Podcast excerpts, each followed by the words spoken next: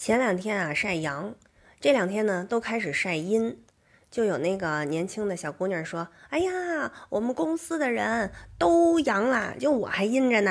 啊，这个这病毒也没什么了不起的嘛。”还有那个就说：“呃，我没采取任何的防护措施，我这个照顾我男朋友，你看我一点事儿都没有啊。”那是因为什么呢？据说呢，这个过敏体质是今年的天选之子。人体内有一类 ACE2 蛋白，过敏反应可以降低 ACE2 的表达，阻碍这个新冠病毒受体基因的表达，从而呢阻碍了这个新冠病毒在人体内的表达。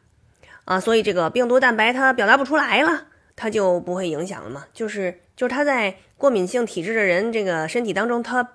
表表达不出来了，就是表表达困难，我也快表达不出来了。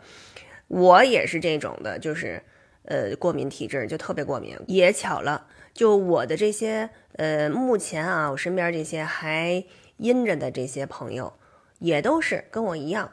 哎，要不说不是一家人不进一家门，我的这些朋友也都是过敏体质。但是啊，人家说这个。湿疹、皮炎、花粉症、过敏性鼻炎，还有什么过敏性哮喘的人，感染这个新冠的风险几率大幅度降低。但是人家可没说感染不了，对吧？所以呢，该做的防护啊，咱一样也不能少。这个老人常说呀，别说嘴，别说嘴，什么意思？就是，就有些的事儿啊，不能老嘚啵嘚啵嘚啵说。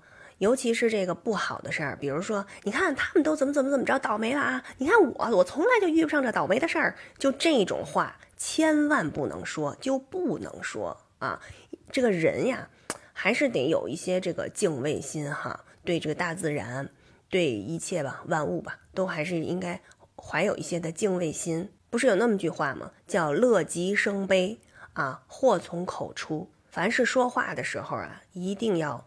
多留一些余地，所以不管因为什么，您现在还阴着呢，您呢照顾好自己，照顾好自己身边的人，呃，做好每天自个儿应该做的事情，可一定要平平安安的。